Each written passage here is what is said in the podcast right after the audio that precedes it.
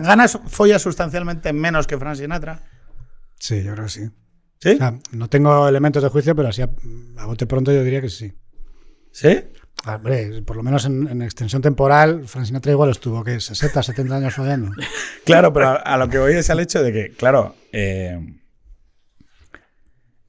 la exhibición sexual de los Julio Iglesias, el, la- el Dean Martin, eh, el Rat Pack, o sea, la, la exhibición hedonista alrededor de el, el hombre follador, no, sabe- no sé cómo decirlo, del, del Don Draperismo, si se quiere decir, ¿no? Eh, Claro, eh, es que no sé si lo sabéis, pero ha salido hoy una, una noticia en. No, no sé en qué medio, pero bueno, la, la persona que habla es Dafne Fernández. ¿Vale? Dafne Fernández es una chica guapísima que salía en muchas series adolescentes. que no de- hemos visto. Pero igual. que no, no, pero es, objetivamente es muy guapa, es una mujer muy guapa y tal.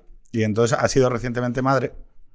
Y entonces ella decía que su condición de madre, que la había destrozado y que entonces ahora eh, ya se la desexualizaba y, y- y que se había convertido en invisible, ¿no?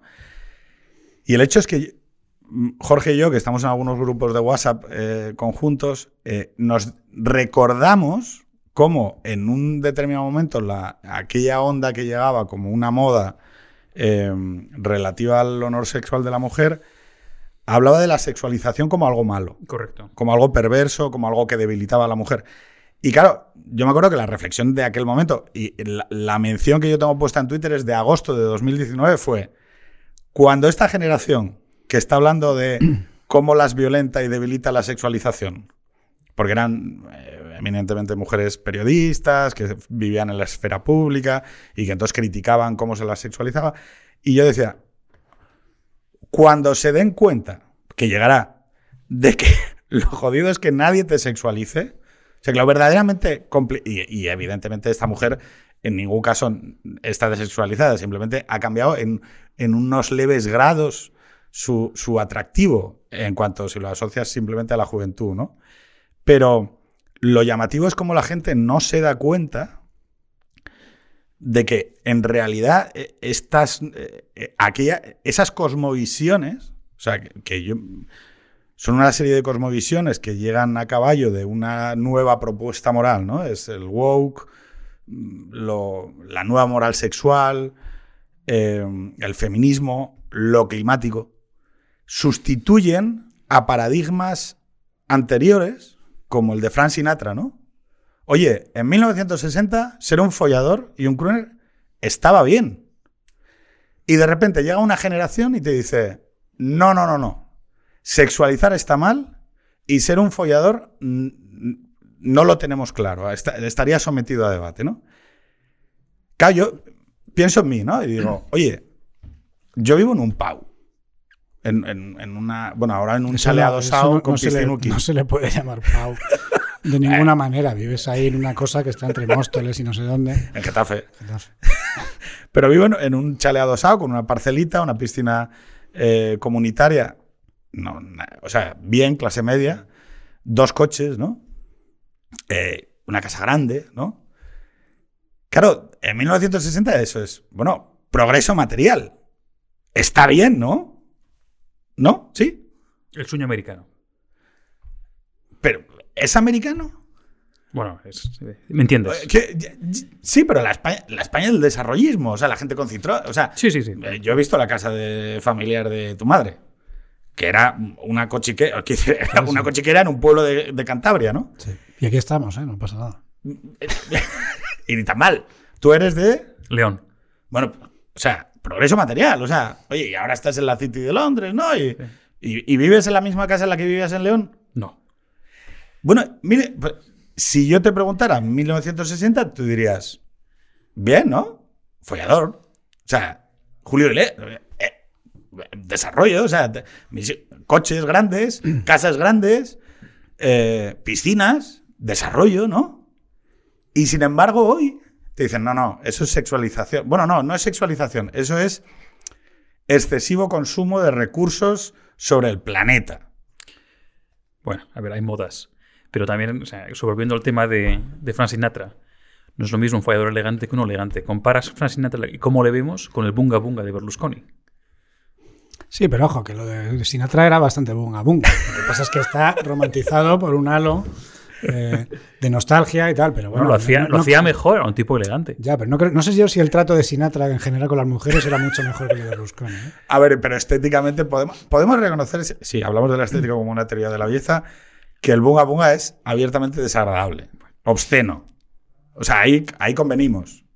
Sí, ¿no? Es que venimos de una época eh, que es muy rara y ahora que estamos en guerra, os quiero recordar que le hemos visto el pito al, al presidente de Checoslovaquia. En las fotos aquellas de la fiesta salía el, el- el pene erecto del presidente de Checoslovaquia. Claro, pero entonces, o, o sea, O sea, tú eres Putin y ves eso y dices, te dan ganas de invadir Ucrania. No, pero volviendo al tema de por qué percibimos los mismos actos 50 o 60 años antes como mo- o como moralmente buenos, como un telos, como un objetivo o como una aspiración mm, razonable, y 50 años después como algo que no, que, que transgrede lo, lo- lo razonable. ¿Tú crees por- que es por el consenso, el, suave, el consenso suave que llamas? No lo sé. ¿Tú tienes algún tipo de teoría? Pues hombre, eh, yo puedo hablar de, de lo climático, ¿no? Eh, que es el- que, que lo acabas de inventar ahora. Y de hecho te iba a decir que lo sacaste hace unas, un, par de, un par de meses uno- en otra grabación. Con Isidoro Tapia. Eh, no, no, no, una, una posterior, una posterior. Hablabas del consenso suave y hablabas del tema, bueno, pues todo. ¿eh? Eh, y también lo climático. Yo creo que aquí hay que, hay que clarificar la semántica. Porque yo creo que cuando quieres, cuando hablas, dices lo climático, no te refieres a, oye, el, esto del, del cambio climático es, un- es una patraña que no está metiendo, no, te refieres a eh, determinados discursos de respuesta eh, a un, pues, una, serie de políticas y tal, ¿eh? Que, que tienen una agenda ulterior, ¿vale? El gretismo, yo lo llamaría más bien el gretismo, ¿no? Entonces, ves cómo diseccionando la semántica, pues hemos, nos hemos acercado un poco más, porque de hecho a mí lo que me, cuando, cuando oigo a gente como, que- como tú, que estamos de acuerdo en muchas cosas, decir lo climático para referirse al gretismo a mí me preocupa, porque el- esos consensos suaves, a través de la semántica, si no se corrige, se hacen peores. Vale, pero entonces tú dices que hay una semántica que fija el campo de batalla, hablando en terminología militar. ¿Cuál es el territorio de lo climático y cuál es el territorio del cretismo? Que seguramente tú lo tengas muy, mucho mejor definido. Bueno, el- lo climático mm, mm, es algo, es una, o sea, si queremos ser No nos muy quedemos atrapados. No nos quedemos vale. atrapados. Estoy- Vale, oye, yo creo que hay una interpretación que no es la misma. Vale, bueno, lo climático, ¿eh? si fuésemos eh, puristas en lo semántico, Sí. debería ser un, algo que se refiere a una realidad científica. Y punto pelota. ¿Vale? Está. Y, eh, los científicos están ahí y está bastante claro, ¿eh? o muy claro. Sí. Y luego está el tema de qué haces con esa situación científica. ¿Qué haces? Y aquí tienes, de momento, lo único que hemos escuchado es, o principalmente en este país y en otros muchos países, ha sido el tema del gretismo. ¿eh? El gretismo es pues, un caballo de Troya ¿eh? de un discurso posmoderno, pues fundamental, digamos, abanderado por la izquierda, que vieron que eh, ante una necesidad científica había que hacer cosas y dijeron, esta es la nuestra. Esto va a ser una gran oportunidad para introducir todas nuestras reivindicaciones acompañadas, a- puestas a- puestas en- de apéndice en el paquete ¿eh? de eh, pues medidas que tienen que buscan corregir esta situación o adaptarse a esta situación. ¿eh? Además, no han, lo han hecho sin ningún tipo de disimulo. ¿eh? Mm, Yo siempre digo el mensaje de Naomi Klein, que es como Greta, pero en versión universitaria y que ha escrito libros, y esta señora en un libro que dice, esta vez, eh, this time is different, eh, todo es diferente, dice, esta es la nuestra. Dice, vamos a meter aquí todo lo que tengamos porque va a colar seguro. ¿no? Claro, pero digo, eh, Jorge, ya sabes que me tienes que interrumpir si quieres hablar. Claro, el gretismo, que yo sí entiendo que eh, en torno a una causa eh, y a una verdad, eh, mete un baúl por debajo. ¿No? Sí, es sí. decir, y mete un baúl ideológico del que hemos hablado mil veces, que es el decrecentismo, la renuncia al progreso material, es decir, la renuncia a que las generaciones venideras vivan mejor, que es una cuestión que a mí me pone en un dilema ético-moral en cuanto a la sociedad. Es decir, porque además, eh, claro, yo, yo parto de que vivo bien y de que mis hijos van a vivir bien. Claro, esto es un poco como, lo de. Bueno, claro, yo como ahora vivo bien y mis hijos viven bien, el, el- siguiente, que, el siguiente que, que pare, ¿no? Es bueno, espera, aquí hay, hay que hablar de las generaciones y, de- y del progreso material. La izquierda, la izquierda de Frank Sinatra, vamos, industria y, y- y- y mecanización y, planta de la FASA y la SEAT y Ya, Martorell. El, el problema de eso para la izquierda es que la izquierda en un momento determinado, cuando se plantea una competencia entre el- cuando había dos mundos, había dos esferas, que era la esfera capitalista y la esfera socialista, hay un momento en el que se plantea esa competencia, ¿no? Entonces, bueno, es el momento que tú dices de la industrialización. Entonces, ¿qué vamos a hacer? No vamos, que la URSS va a producir no sé cuántas miles de toneladas de, de acero, etcétera. ¿Qué pasa? A partir de los años 60, a partir de Khrushchev, eh, se dan cuenta que no pueden competir. Y el hecho de que la URSS no pueda competir significa que todo ese modelo de sociedad y todo ese modelo político no está en condiciones de competir con el capitalismo.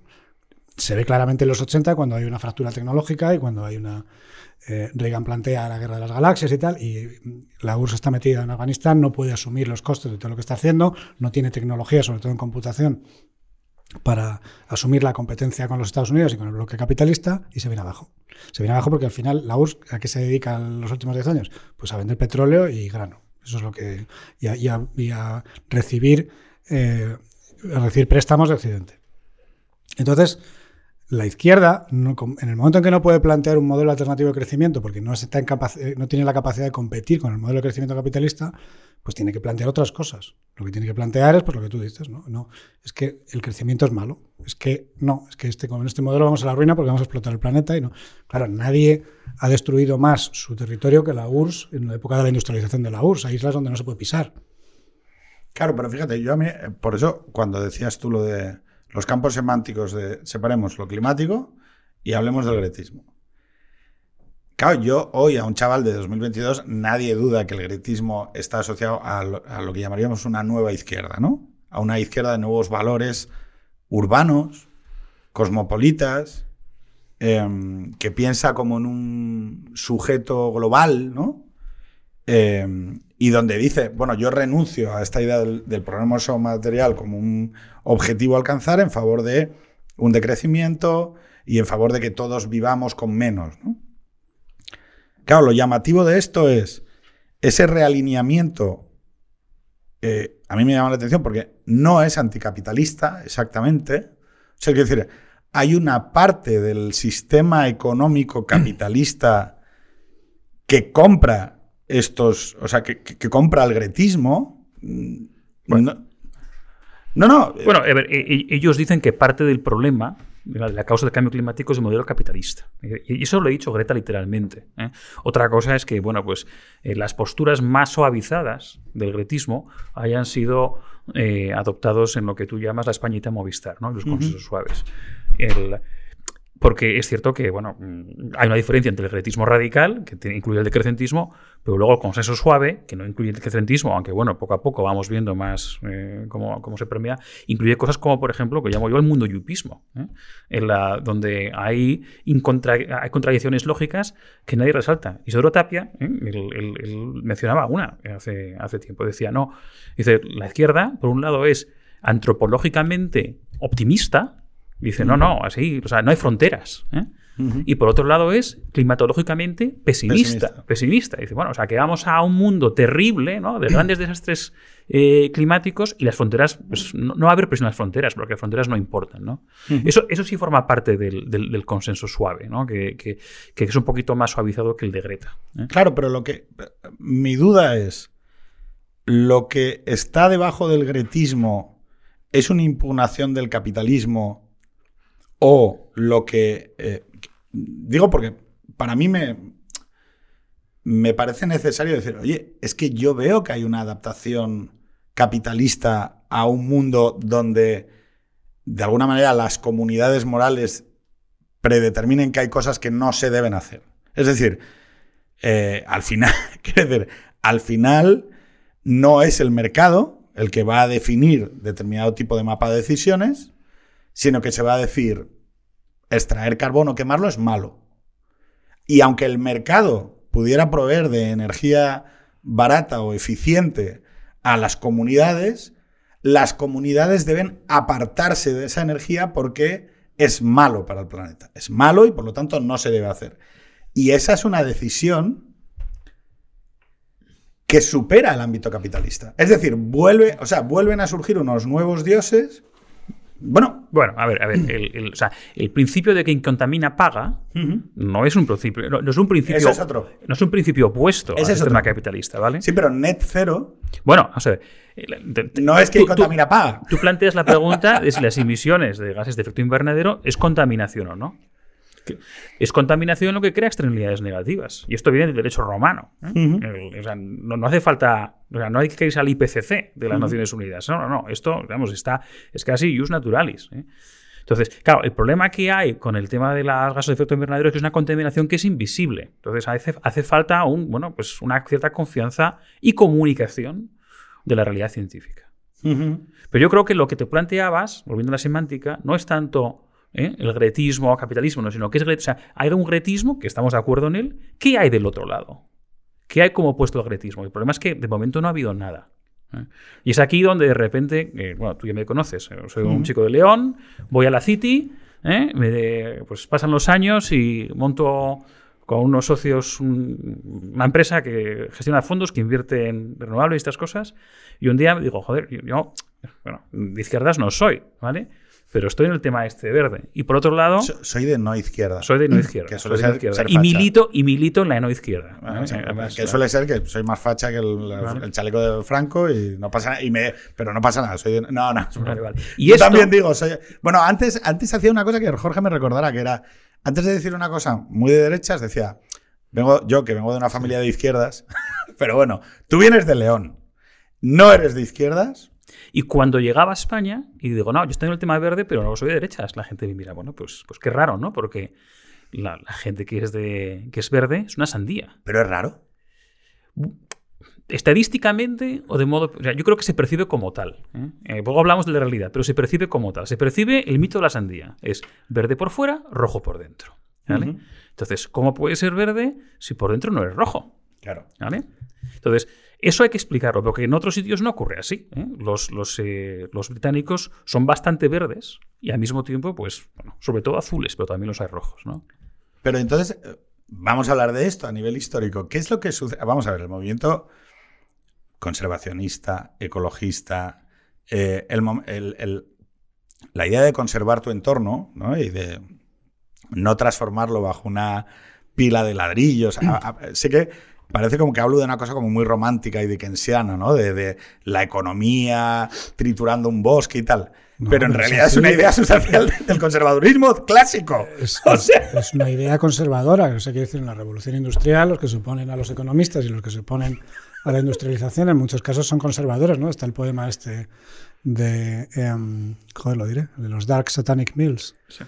Eh, cuando habla de Jerusalén, cuando Sí. dicen esta tierra de Inglaterra, estos, molinos satánicos, y son los molinos de la revolución industrial. Claro, pero es que el, el conservadurismo, eh, por eso tú decías, a mí también me pasa con la familia, por ejemplo, o con co- cosas que yo veo como súper transparentes que son, pero si los fundamentales te llevan a pensar esto, ¿cómo es, o sea, en qué momento esto gira, ¿no? Y yo creo que se puede explicar de manera, o sea, cuando uno se para cinco minutos, eh, como vosotros habéis hecho, y ves la, el hilo histórico, tiene sentido. O sea, el, de 1989 a do- al 2008 hay una renuncia por parte del espectro de no izquierda a construir fundamentales ideológicos, causas, defender valores o intuiciones morales sobre lo que sea, en base a algo que no sea el mercado, que hable el mercado. Es decir, y esa renuncia descapitaliza intelectualmente una parte fundamental para poder construir eh, esto que dices tú. Oye, pero ante este reto, nosotros, ¿qué proponemos? Joder, porque tendremos que, tendremos que decir algo. Es decir, no. Y entonces, claro, ¿qué sucede? Esto que dices tú, que es, sí que yo creo que es muy específico, muy específico de España. Porque esto es lo que seguramente, cuando hablamos antes de venir, eh, más te llama la atención, que es decir, oye, ¿tú sabes que hay organizaciones ecologistas en Europa que son de derechas? O sea, que, que, que no es una cosa, o sea, que, que, no todo el mundo es Greenpeace, ¿sabes? O sea, que, que, y que, claro, tú hablas de ecologistas en España y ves bueno, pues a, a gente de izquierda unida, ¿no? Y tú dices, oye, no, que no, que en muchos países de Europa el movimiento ecologista es un movimiento vinculado al, mundo conservador. Siempre, siempre tienen como nombres raros. Sí, Son sí, sí. Yayo, Yeyo, Toto, Tito. o sea, no, hay, no hay- no hay nombres normales. Bueno, claro, o sea, creo- Luis Quiroga, financierito de la City, ecologista. Ah, ah. España chirría porque ha habido una renuncia, como tú dices, de la, de la no izquierda y por otro lado ha habido vamos, una, una- un oportunismo muy bien jugado para manipular, la- bueno, eh, monopolizar la narrativa, no, no manipularla, monopolizarla por parte de la izquierda. Mi eh, compañero de fatiga, Tony Timoneo, dice que esto viene de la época Zapatero, cuando se fragó la, la guerra cultural y que antes, antes de hecho, eh, las percepciones de, de- de los ciudadanos, ¿eh? hubo un CIS eh, antes de Zapatero, y esto me lo contaba alguien que tuvo eh, eh, responsabilidad de gobierno con, con los gobiernos de derecha de entonces, veían que, el- que el, bueno, pues que el Partido Popular de entonces era un partido que hacía mucho por el medio ambiente. Y hoy esa percepción no la encuentras ni dentro de los propios votantes del Partido Popular.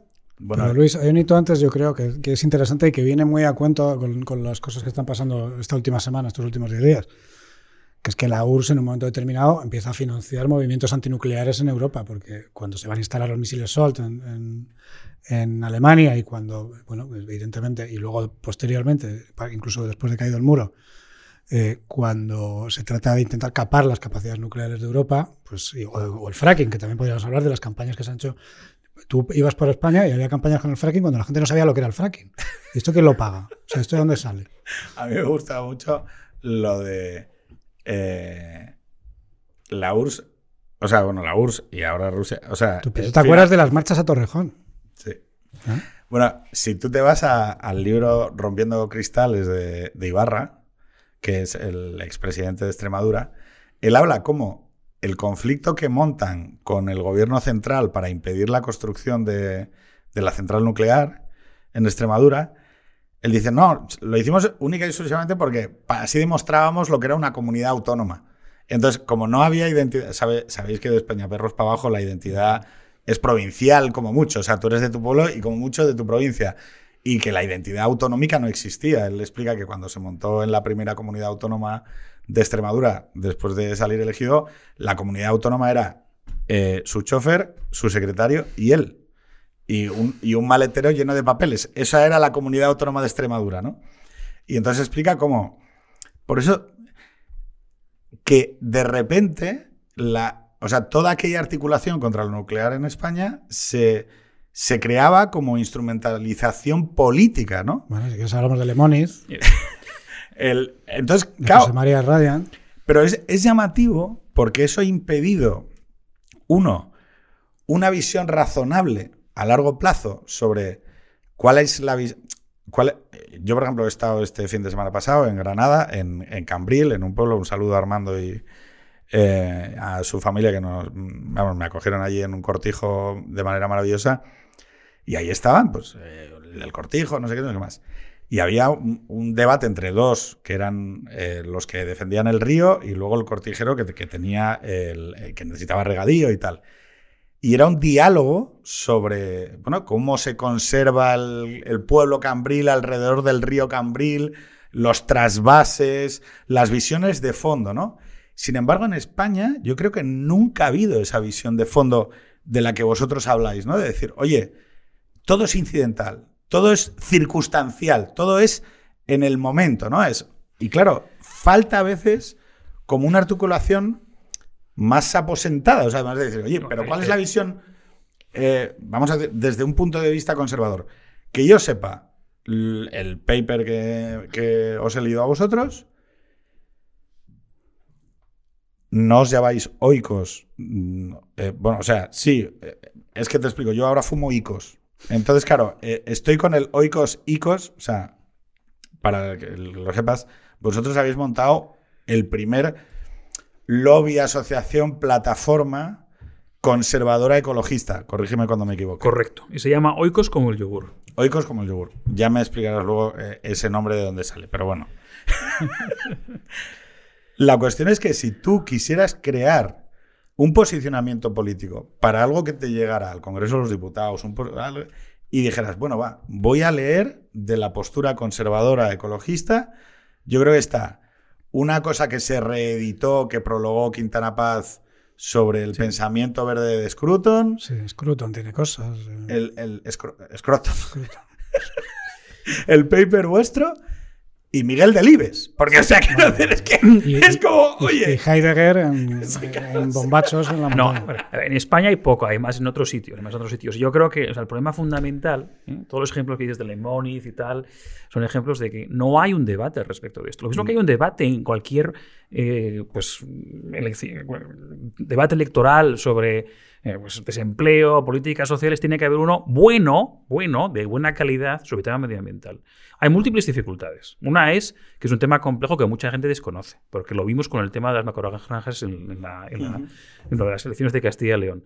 La mayor parte de la gente vive en las ciudades. La, ciudad, la gente que en las ciudades no tiene ni idea de, de- de, bueno, pues de cómo funciona el campo y el medio ambiente, porque lo que hacen es, se levantan por la mañana, cogen el metro, van al trabajo, recogen a los niños, ven Netflix y se van a la cama, ¿no? Entonces, con esa ti- tienes una interacción con el medio natural muy escasa. Por eso la gente del campo lo suele entender mejor y hay tanta pues, incomprensión. El segundo problema es que hay un oportunismo bien organizado de la izquierda pues voy a poner un ejemplo pa- paradigmático. Hablabais antes de, de Alemania y, y el tema de las nucleares y demás, ¿vale? El, dentro del mundo de los inversores en energía, nosotros tenemos un término para lo que han hecho los alemanes apagando nucleares. Lo llamamos un crimen climático. ¿vale? Porque apagaron los nucleares y aumentaron las emisiones. O sea, un desastre, justo lo contrario que tenían que haber hecho. Mientras que esto, bueno, ha habido una serie de papers en el mundo así de, de- de las inversiones y tal.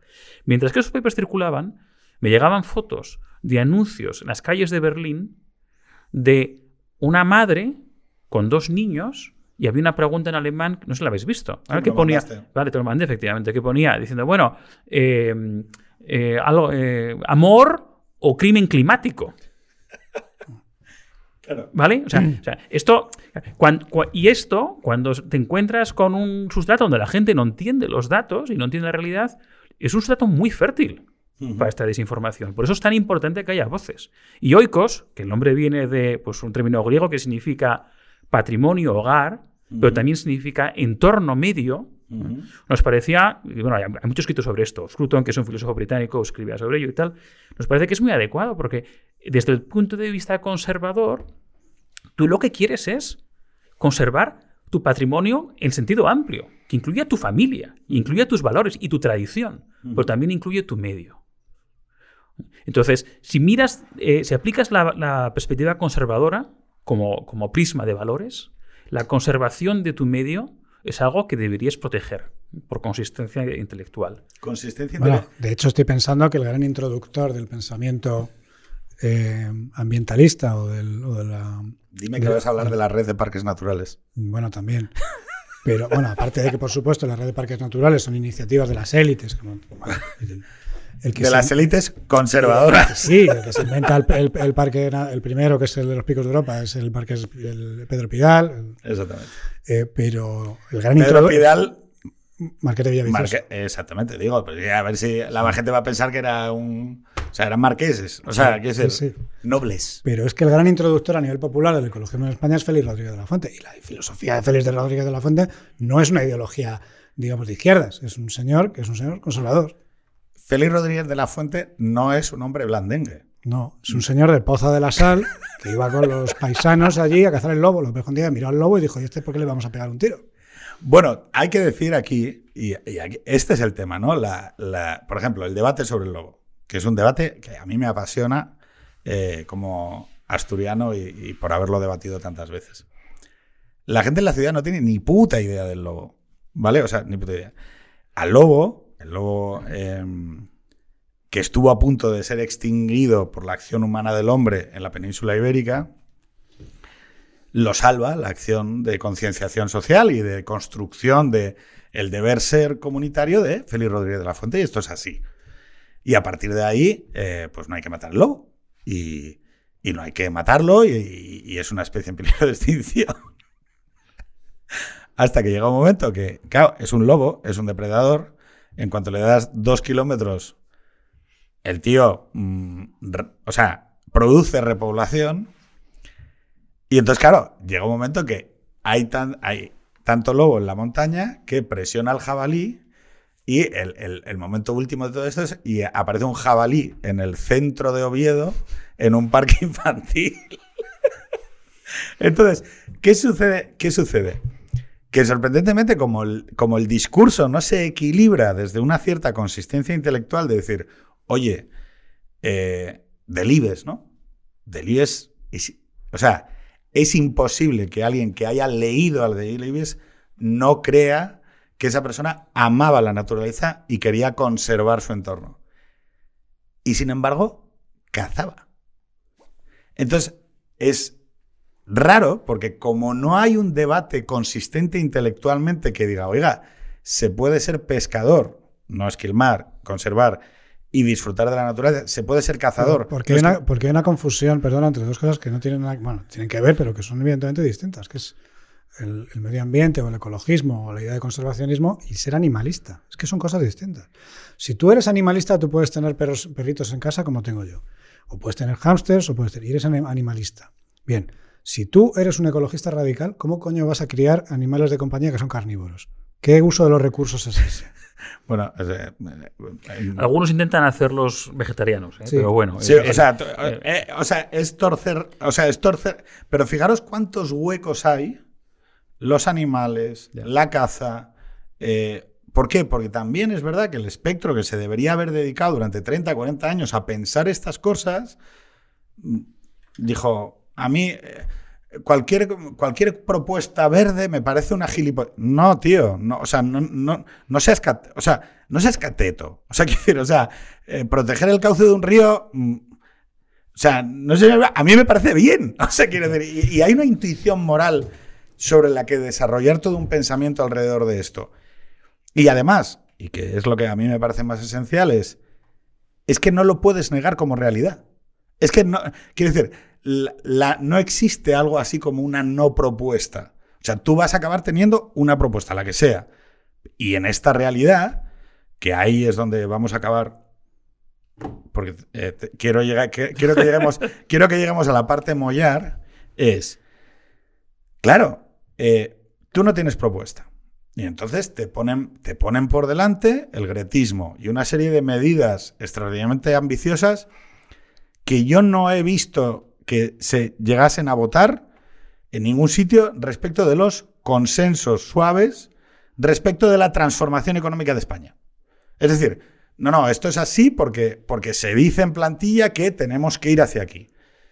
Hombre, a mí me genera dudas profundas, democráticas, el hecho de que a mí se me diga mm, por cojones, esto tiene, no digo el consenso climático, sino cuál es la respuesta del modelo económico a ese consenso. ¿no? Y acabo. Y que la pretendida inamovilidad del curso de la historia, que eso es también muy de la izquierda, de esto va a ir por allí, acaba el día que en Kiev cae un bombazo y de repente eh, lo que era inevitable ya no lo es. La globalización que era inevitable ya no lo es. Las rutas comerciales ya no lo son. El gasoducto Nord Stream 2 ya no es inevitable. Y El apagón nuclear ya no es inevitable. ya no es inevitable. O sea, todo es, o sea, todo al final, o sea, por lo tanto, claro, si tú eres constantemente accidentalista, el problema es que no tienes una trayectoria. Porque si ahora mismo fuésemos, o sea, como vamos moviéndonos así y no hay una propuesta global de decir, oye, no, eh, no, no, pasado mañana tenemos que transformar el modelo económico completo porque ya se acabó el diésel, se acabó el carbón, se acabaron los nucleares y son tomolinos. Y paradójicamente, que esto lo decía Arturo, lo de Ucrania ha, ha- ha hecho en dos movimientos dos cosas, por lo menos en mi cabeza. Es, uno, a corto, esto se va a parar. O sea, todo el tema de lo verde, todo el tema de mm, lo inmediatamente lo concreto de hoy. ¿Por qué? Porque hay una circunstancia que va a aparecer por delante que se lo va a llevar todo, pero a medio plazo lo convierte en inevitable. Ahora sí. O sea, no sé si me, o sea, no sé si ahora sí es inevitable. No, no, no. Esto, esto vamos, el- el, eh, dejando de lado Oikos, que como he dicho antes, mi negocio son las inversiones en renovable y estas cosas. El, bueno, pues todo el mundo está de acuerdo en que la autonomía, independencia energética eh, ahora mismo es impepinable. eh, y, y es algo para algunos que todavía quedan. Pero volviendo al tema económico. A ver, en el, aquí hay dos, eh, dos lados. Está el lado de los costes y el lado de, la- de las oportunidades. Por el lado de los costes hay un error de, concepto que es la velocidad de la transición. Está por un lado Greta que está diciendo, mira, esto es una emergencia climática y es una alarma y revolución, ¿eh? con, y, bueno, pues ¿eh? la, libertad guiando al pueblo, o Greta guiando al pueblo. El, ¿Te puedo decir una imagen? Es una niña apocalíptica. vale, bien, bueno, el- no, no, no, no, no, no merece la pena que hablemos Pero de no eso. es un pero- ser político, es un ser religioso. Eh, o sí, sea, sí, sí, o- bueno, el- el- el- el- el- la niña apocalíptica es una figura a lo largo de la historia repetida. Es, Vale, es vale. una niña que habla por boca de lo que le va a suceder si no nos arrepentimos de nuestros pecados. Vale. Dicho lo cual. el libro de revelación, vale. Sí, sí, Te entiendo, es que entiendo, es una niña entiendo. apocalíptica. o sea. Entiendo. Entonces, como es, una, co- como es un apocalipsis, hay que hacer cosas ya, o sea, antes de ayer, ¿no? Y, y- y la velocidad de transición es algo que no se puede discutir. Nosotros hicimos una encuesta, la primera cosa que hicimos en Oikos fue una encuesta a nivel nacional sobre eh, actitudes de los españoles sobre el medio ambiente y cómo encajan con sus preferencias políticas. Lo, lo primero que salió es que lo del negacionismo, escepticismo climático es una cosa bastante residual en España. ¿vale? Lo- pero lo que estaba muy claro es que hay opiniones muy diferenciadas sobre cómo se debe afrontar la transición. Y mientras que hay un lado que te puedes imaginar que igual es ideológicamente, que dice, no, emergencia climática, el otro dice la transición ordenada. Por las cosas por orden. ¿vale? La Entonces, gente de orden. Vale, gente de orden. Gente de orden y de ley. Entonces, las cosas ordenadas, Gallegos, la jo- o sea, las cosas ordenadas cuando quieres, paro, cuando paro. quieres llegar, cuando quieres llegar a algo en el 2050. No vengo a atacar a Sánchez, vengo a ganarlo. Oye, eh, perdón, es que eh, son muchas cosas. es que, a ver, eh, o sea. Vale, vale, pero, tú me has entendido, tú me has entendido, ¿no? La velocidad de transición. Si tú quieres llegar a un sitio de, de ir de A a B Sí. y quieres llegar a B en el año 2050, pues hombre, pues tienes una serie de tiempo, es ir poco a poco, ¿no? Y en otros países han dicho, sí, mira, vamos a cambiar la fiscalidad del, del- del, la- del gas y de la electricidad, pero lo vamos a hacer no noche a mañana, mira, vamos a subir X por ciento en cinco años, otro X entre otros cinco años, y poco a poco, poco a poco. Y se ha hecho un pacto de Estado y se ha hecho. Lo ha hecho eso, es un hecho con el Reino Unido. Perdón, esto es una estrategia que. eh, a ver, la vez que yo lo vi mejor es lo de José Mota diciendo cómo se invade Portugal y es de a poquitos al merme. O sea, es. Bueno, cómo se cocina la rana, ¿no? Sí, o, o sea- o- o- o cómo. bueno, el otro día- Claro, o sea, eh, José Mota decía, oye, tú tienes aquí el hito que separa España y Portugal. Y entonces tú llegas un día y haces así, ¿no? Y, entonces, y lo vas moviendo y al final te quedas Portugal. O sea, quiero decir, o sea, al merme poco. O sea, y así se hacen las cosas. me contaba un ejemplo de esto. Me dice, Luis, ¿te acuerdas de los videoclubes? Los videoclubes han desaparecido. ¿Alguien ha dicho, oye, ayudas para rescatar el sector de los videoclubes? No, porque han desaparecido en 20 años. Primero que si las descargas, el torrent, ¿os acordáis del torrent? Luego que si los Esto manteros. se está volviendo muy boomer, ¿eh? Vale, vale, bueno, bueno, me has entendido. Yo, bueno, pues, pues La nadie. gente, na- eh, que la gente entienda, antes, o sea, como con el porno, la gente, eh, o sea, tenía objetos físicos con los que se masturbaba. O sea, quiero decir, no, no. Me- Sabría, era como una, una caja de plástico que sabría. o sea, la gente, o sea, tenía revistas y, y- y películas. Y entonces tú te llevabas, quiero decir, es que era muy curioso, físicas. te llevabas físicamente la película a casa, te cobraban, no sé, dos euros, ahora diríamos dos euros, dos euros y medio, y cuando volvía, como la devolvías con retraso, eh, pagabas 10. Y entonces, eh, y luego a veces te decían, hay que devolverla rebobinada. Rebobinada. Volviendo, el otro, el otro error de concepto es sobre si esto es una Y oportunidad las o no. fábricas de cintas de VHS, porque ahí había gente. Sí, bueno, pues. de la Kodak. ¿Sabes? Sí, sí, O sea, quiero decir, a- a- seguramente habrá un paisano de 60 años diciendo, joder, y la de veces que yo. O sea, quiero decir, un tío que lo montaba y lo distribuía. O sea, había una furgoneta que llevaba las pelis. Nada, están, están todos poniendo fibra óptica. Pero, el, el- el- la, pero que es, es justo el ejemplo de lo que voy a decir ahora, la oportunidad, ¿vale? La oportunidad empresarial. Hay una cosa que me llama la atención, yo como empresario que, que, bueno, pues hago inversiones en lo verde, que es que la mayor parte de la gente no está al tanto Sí. de la gran oportunidad de negocio que hay y cómo el sector privado ya va por delante de los políticos y por delante de la opinión pública. Y sector privado no hablo de grandes empresas, de Iberdrola, Españita, Movistar y demás, no hablo de, de una gran generación que hay de emprendedores. Yo estuve en la, en el, en la A- copa a ver, esta yo tengo, que tengo que hacer aquí una coda, como si me estuvieras hablando de los FN NFTs, y a mí la inversión sostenible y verde me parece un- el, el- el gran esquema de fraude internacional similar. O sea, esta es mi postura, ¿eh? seguramente esté equivocado, pero creo que es un gran esquema de fraude internacional parecido al que hubo con la subprime. Bueno, vamos a ver. Yo creo que te refieres, te refieres a una cosa muy concreta. Dicho lo cual, como sé que es una cosa que afecta a tu no, trabajo, no, no, jamás. No, pero, pero no, no, bueno. O sea, no O sea, yo creo que lo que estamos haciendo es colocar cosas así, pa, pa, pa, pa, pa, pa, pa, pa, luego le ponemos una caja y, y un sello y decimos, aquí dentro, todo verde, verde, green, que ni te lo crees. O sea, es net cero.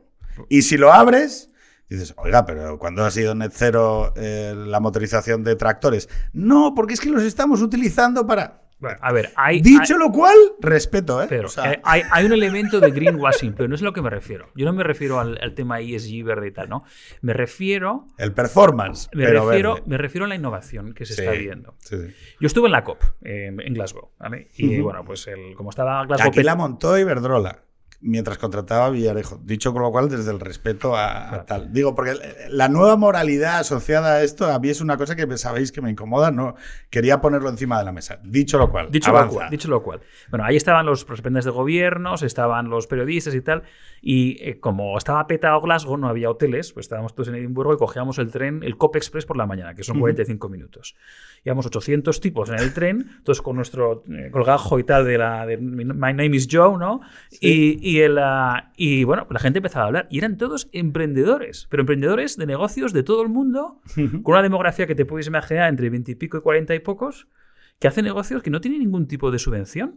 Y, No. que, y que están creando cosas nuevas, que es un software nuevo para hacer nuevas historias de captura de carbono, que si una eh, forma de reciclar colchones en Pakistán, etcétera, etcétera. Y esto, esto antes no existía. Y esto no va- van a ser... O sea, no hay modelo de IPCC, de emisiones, que te capture esto. Esta innovación, esta innovación es algo que nos debería hacer ser muy innovadores y que va a tener mucho un efecto sobre, el- sobre el medio ambiente mucho más positivo que cualquier dirigismo que estamos viendo desde arriba. Vale, entonces, vamos a ir ahí. O sea, digitalización, por ejemplo. Claro, yo, o sea, yo entiendo, ¿no? El criterio de la Unión Europea, hay que dirigirse a algún sitio, tenemos que liderar algo, todo este rollo de ahí de, ah, estoy perdiendo mi sitio, necesito esto. Vale, me voy a hacer verde. Perfecto. Voy a liderar la industria verde, voy a hacer esto, voy a hacer. Perfecto. Claro, yo me llevo mal con la turra. O sea, quiero decir, yo, la innovación, bien. Que la gente gane perres, bien también. O sea, siempre he estado a favor de que la gente gane perres. Pero de que la gente me dé la turra, estoy muy en contra. ¿Por qué? Pero hay una cosa fundamental, que el, el fenómeno de Greta, que efectivamente es un niño apocalíptico, es, un- es, una, es una aparición, es, un- es una Juana de Arcos, una cosa de estas, eh, pero es que la turra no es una... La, la turra es lo fundamental del asunto, porque ellos te dicen, es que sin turra no hay eh, conciencia y no hay, no se cumplen los objetivos sin, sin yo no te, no te doy la turra. Yo es que niego eso. Ya no, yo también. Creo que lo bueno, por sistema, a a pesar de que no creo en la justicia cósmica, sí que creo que la gente cada vez tiene coches más seguros, que consumen menos, que son más No, pero eficientes. es que... lo que ha hecho Luis. O sea, que hay unos señores que se meten en un tren y se chupan 45 minutos y tal, y van a presentar un proyecto porque creen en el proyecto y porque creen que le van a sacar pasta al proyecto. Y, y que es bueno eso. O sea, quiero decir, no, lo que a mí me gustaría es que una vez que llegue el backfire de, de todo este gran esquema turresco absolutamente insoportable, Porque además, perdona, es que democráticamente y filosóficamente, desde cualquier punto de vista, esto de que hay una turra y unos objetivos, oiga, ¿quién ha definido los objetivos? ¿Quién define la turra? De- o sea, esto de dónde sale, Eh, hay solo unos objetivos, ¿por qué eh, solo puede haber esos y no otros? yo sobre todo el día que dije stop fue cuando hubo una, una carta de un super multimillonario eh, que se gana la vida haciendo eh, mejorando el performance de las inversiones, en donde eh, el texto no era me voy a forrar haciendo esto, sino el compromiso net cero, ta, ta, ta, ta. Y dije, oye, vamos a ver, esto va a tener un backfire. O sea, vamos a tener un, un retroceso en todo esto porque la presión es tan fuerte que va a acabar petando. Deberían que, cuando eso pase, que pasará, porque toda moda tiene una, una reacción, debería quedar algo sólido. Y ahí es donde yo creo que, oye, que la gente se lance a crear pensamiento consistente intelectualmente, que haga propuestas, Coño, generar patentes. Pues, una patente. que mejoren la organización civil de esto. Es decir, y lo digo sinceramente, porque es que uno de los problemas que tenemos hoy en España concretamente es que no hay organización civil en este espectro. O sea que la gente se tiene que lanzar a decir, oye, que tú no te identifiques con los valores de la izquierda no implica que no tengas que defender estas cosas porque las percibes como, una intuición moral respecto de lo que es correcto y verdadero, ¿no? Y lo último, que esta es la última pata y ya tendremos que acabar porque nos quedan cinco minutos, es la gente de no izquierda no le puede seguir pidiendo esa responsabilidad exclusivamente a los partidos políticos.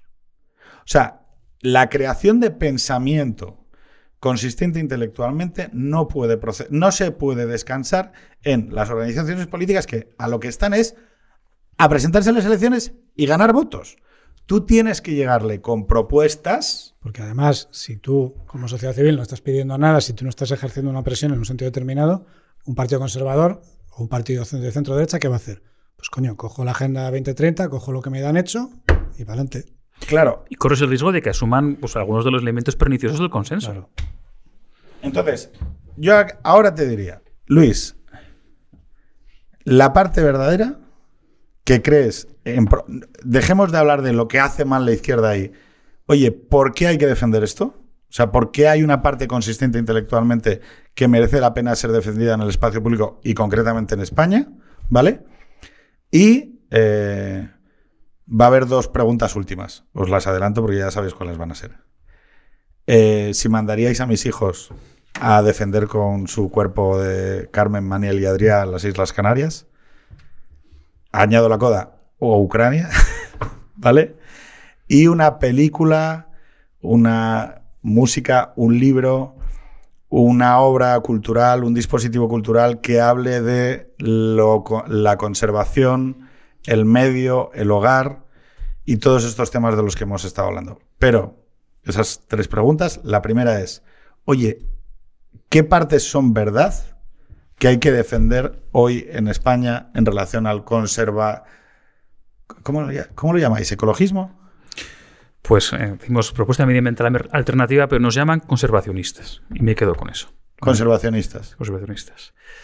Vale, pues mira, el, lo primero te digo que lo que está claro es que el amor al medio ambiente, y amor es una palabra que se usa poco, debería usarse más, no es ni derechas ni de izquierdas. Es, un, es un, bueno, una, una, expresión del alma humana, lo decía Delibes. el, hombre, desconectado de la naturaleza, pierde su eh, eh, condición humana.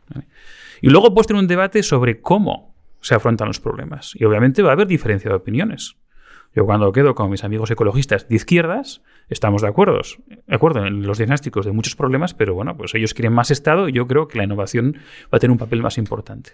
Entonces, a nivel, no de la, de la izquierda o no izquierda, a nivel de España, es un debate que es necesario y ausente. Entonces, nosotros queremos ayudar de una forma muy modesta a que exista ese debate. ¿Te respondí la pregunta? Sí. Eh, ¿Mandarías a mis hijos a defender las Islas Canarias? Me acordé de ti el otro día porque estaba leyendo la historia de un, de un ucraniano que vive en Hospitalet y que se ha subido una furgoneta, se ha ido a Ucrania y decía, o sea, lo justificaba con lo siguiente, decía, es que tu país es como tu madre, cuando te llama hay que ir. Yo, que vivo en Londres, no, entre Londres y Madrid, pero que vivo en Londres, de hablaba con mis amigos de Londres, oye, si pasas esto en España, daríamos un beso a nuestros hijos y diríamos, espera mi cariño, espero volver, voy a defender a España. Eh, yo creo que algunos de nosotros, o sea, muchos de nosotros lo haríamos en una situación parecida. Y la película, hay una película, hay que pensar dos películas. Una, que es una película muy divertida, es sobre el ecoterrorismo. Es una película de Islandia, se llama La mujer en guerra, Woman at War.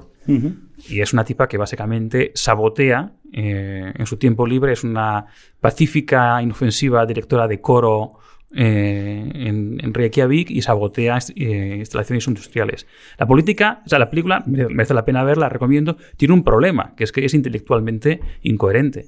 Porque Islandia, su producción de energía es geotermia, que es renovable. O sea, no estamos hablando de petróleo, ¿vale? Pero, pero es divertida. Pero la película con la que me quedaría es Der Uzala. De, Hombre, de Kurosawa. Maravillosa, maravillosa. Es una película que captura como pocas el amor a la naturaleza. Desde una perspectiva conservadora. Porque es oficial, era zarista, no era bolchevique. Del y, Surzala. y que tiene una moraleja muy interesante sobre las acciones, eh, las consecuencias no pensadas de nuestras acciones. Porque acordaros de cómo acaba del Surzala. A ver, el, eh, eh, expliquemos que Der Surzala. Es que digo por no reventar la peli, pero si os acordáis cómo acaba el pobre, Contemos el principio. Eh, es la historia de la relación entre un hombre moderno, que es ese, Vladimir Arseniev. ese oficial zarista, y, y un cazador que ha vivido toda su vida en la naturaleza, dialogando con ella. O sea, es decir, y sin embargo es un cazador. O sea, es una persona. Y ah, cómo buscan a. eh, bueno, un tigre eh, siberiano, que es el animal mitológico, ¿no? Que les permite trabar una amistad. Y esos dos hombres, eh, con, la, con la naturaleza como vehículo de comunicación, entran en comunión. Porque la naturaleza ha- hace que podamos entrar en comunión con un afgano, con un chino, con un australiano, o con un ucraniano, o con un ruso incluso, ¿no? Eh, Oikos medio, ¿no? El medio para comunicarse. Eh, decías antes, la, la madre, ¿no? La familia, Ana Iris, Delibes, eh, la literatura de Zala. Yo estos días he pensado mucho de dónde está el perímetro de mi comunidad moral. La comunidad moral, la polis. En el mundo moderno muchas veces se te, se te evita tener que poner tu cuerpo a delimitar las fronteras de tu comunidad moral. Pero es verdad que solo es ante el conflicto cuando tu comunidad moral queda predeterminada, o sea, queda clara. ¿Eres capaz de poner tu cuerpo para defender la frontera de tu comunidad moral frente a una alteridad, frente a un otro? Hoy muchos estamos viendo esas imágenes y decimos, ese hombre que se subió en esa furgoneta tenía clara cuál es la frontera de su comunidad moral. Y, yo llevo meses preguntándole a la gente que se sentaba aquí que si serían capaces de, eh, de llevar a mis hijos a morir por las Islas Canarias, porque muchas veces no nos damos cuenta de que la enorme suerte que hemos tenido como chicos 2000, como personas que han vivido en un entorno absolutamente pacificado, de costumbres benevolentes y de bienestar material y de, y de, y de opciones y, y de futuros, ¿no? Vuelve un, vuelve un futuro más, más robusto, porque siempre vuelve, el reloj de la historia siempre se vuelve a poner en marcha.